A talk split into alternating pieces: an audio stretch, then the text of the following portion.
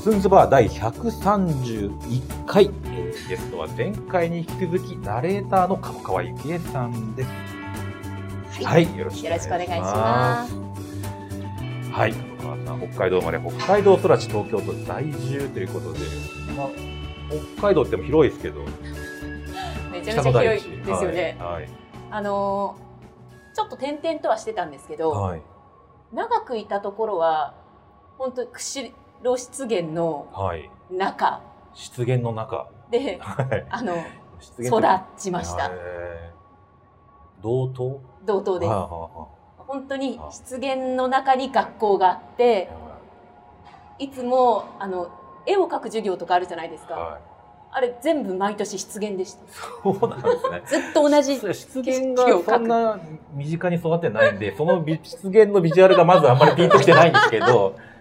まあきっとし湿地帯湿地です。湿地で、はいまあ、木とかはいっぱい生えてる。木がないんですよ。木あんまはり。ないんはいです。か、湿地は。はい。なんか草、草なイメージです。草なんですね。はいあ。草、湿地、湿時々草の低木、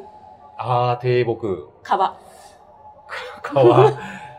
足に入れたらズボズボってなってますそこもうが入れないです。入れない。はあい。じゃあ、入ったら危ないんで。なんか橋みたいな歩くところがある。。そうです、そうですす。へーそこで、なじゃあもう、ほぼ遠くの山と、湿地って言ってもじゃあ水平に近いあそうです、そうエです。リアばっかりは。ないんで、射精するって言っても、遠くの山と空と。山と空と草を表すみた いな、毎年です。ま毎年ずっなと。かなか。だからもう想像力を働かせて、はい、はい。ちょっとここに木を入れてみましょうみたいなはい。のでもしないと、そうですよね毎年同じ絵なんで。木があるだけでだいぶ違いますもんね、奥行きが出せたりとか。あの緑茶色とかが絵の具がものすごい減るんですよ、みんな同じ絵なんで それが一堂にこう並んだらでもそうです圧巻ですね。 それ寂しい話なんですかでもた楽しいようにも見え見聞こえるんですけど。へえ、あそんな場所なんです。そんな場所で名産は何なんですかそのそういうところの。名産はい。釧路地方の名産は鮭サンマああ海の海産物、海海産物ですねはい。釧路港ありますよね。あと牛はい。牛乳、牛乳牛肉。酪農が盛んですあその牛が身近にいるのも当たり前だと思っていたのあではい。その牧草のはい。ロールってわかります、ああ干し草ロールみたいなはいはいわ、かりますわかりまあれがそこら中に転がってるのす。ははい。普通だと思ってたんですよはいはい。世界中転がってる。はいはい東京はびっくりしました まあ見ないですね。牛、牧草、ロールは。はいあそうそんなところーで育ったんですよ、えーまあ、なんか地名にロールがついた、ね、スイーツはよく見ますけど。そうですねはいへえ、そんな大自然の中駆け回ってたんはいですね。そうですまあ、それがどうどうしてナレーターになったかっていう。本ね当、まさかの展開ですよね、たまたま本当に上京はいしてせっかく上京したんだったら何か好きなことやりたいなと思って、いろんなことに手を出してみようと思ったんですようん。うんうん。都会に出てきたんだしみたいなはい。最初にやったのは出てくるまでは何しようとかなかったんですか。なか理由ながかあったてですうん全然なかったです何も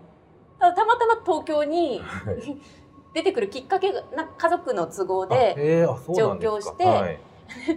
ああ北海道で一生過ごそうと思っていたので、は突然の都会に戸惑ってしまっいて、はいでもいやせっかくだからじゃあ洋服屋さんで働いてみたいとかはあちょっとこうミーハーな気分になるわけですよ、いやはいはいはいね、アパレルショップで働いてみたりとか、へでいろいろ手を出すんですねえはい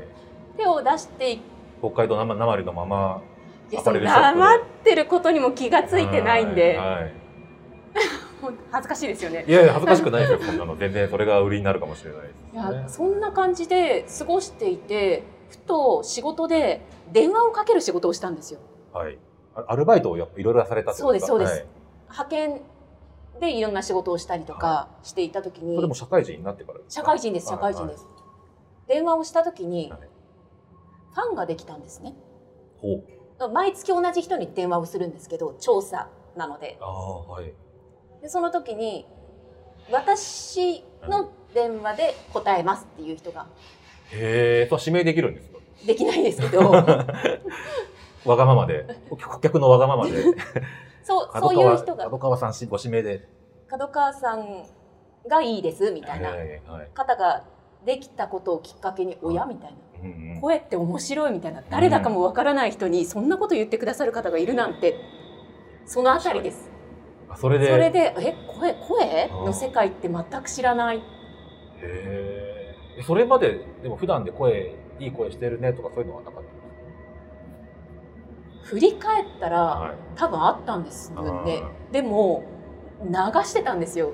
はいはいはい。聞き流してたんですねはい。右か北ら海道にい左へる。頃から言われたことはあるんですよはい。その思い返してみれば。はいなんかそういう声の仕事やってみたらとかうんうん。ラジオとかやってみたらどうなのとか、うんまあ、田舎なのでそういう声って言ってもピンとこないじゃないですかはいラジオなんてそんなハイカラなものみたいな世界なわけですよ。まあそうですね。そう言われて田も舎から言われてもピンとこないですね。はい確かに田舎にいたら、はい、ラジオってなりますよね。どうやってなるのそんなハイカラなものにどうやったらなれるのかなんてわからないじゃないですか。はい、わからないです。でそんなことも今でもわからないまああったんですけど はいはい。なんかあ声か東京だと何でもできる確かに調べればきっと何かはあると思ってやってる人たちが必ずいる。はいうん声の仕事が何なのかっていうのをまず調べるんですよ。はいネットでそうしはいはいそうしたら声優さんとか、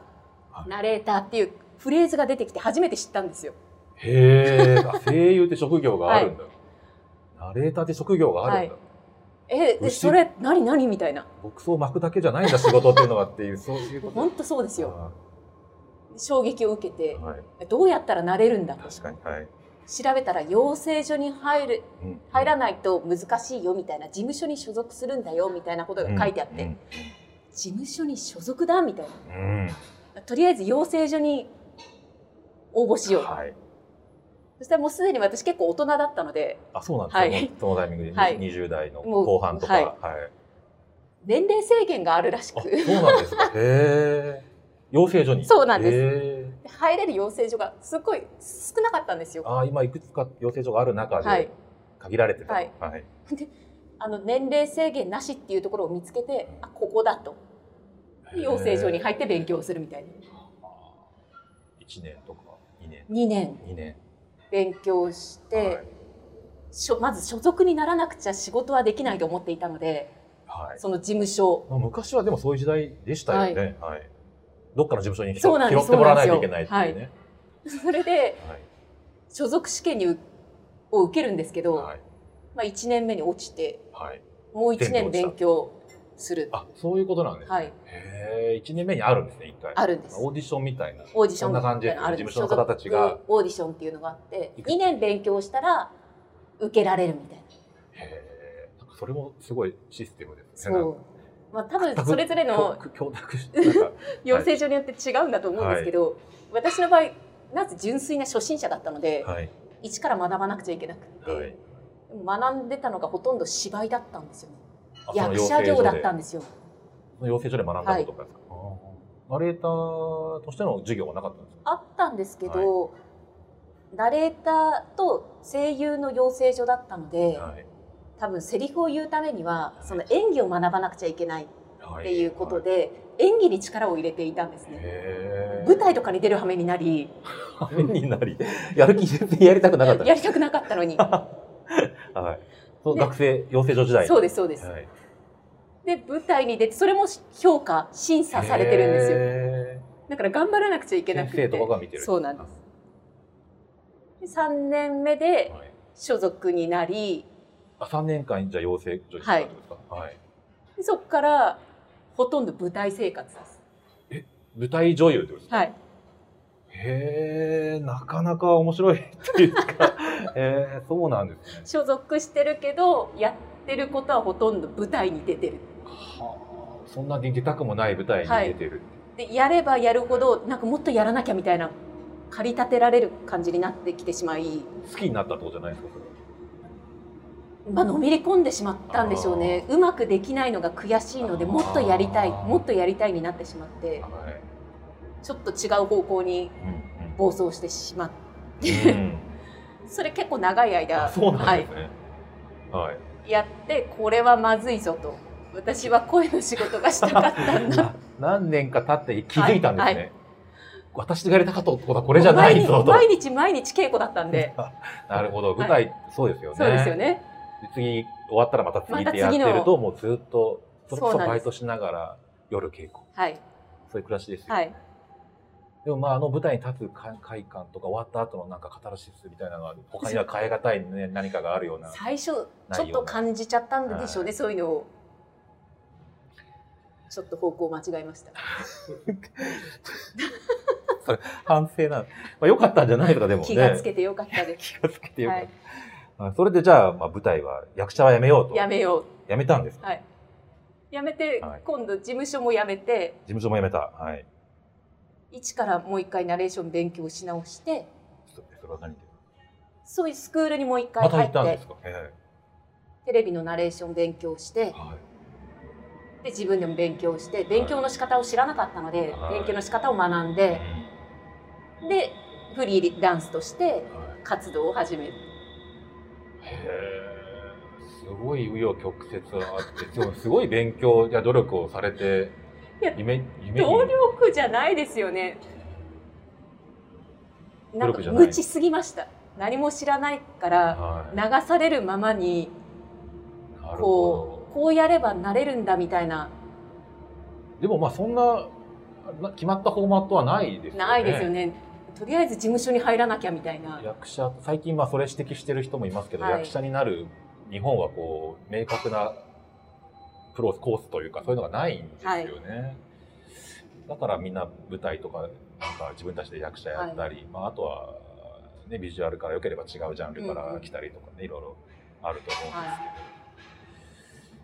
けど、えーでも先輩とか、ね、あの事務所の方とかいろいろそういう助言はなかったんですか何がやりたいんですかいやないないですよそういう会話はないですもう役者としての会話ですよいやあー役もう役者やりたいものとしてみんななそこなでんて言うんでしょうね一つの舞台を作り上げるために何が必要かっていうのを役者としての心、い、 あその会話しかなかったんでやそういう感じでしたね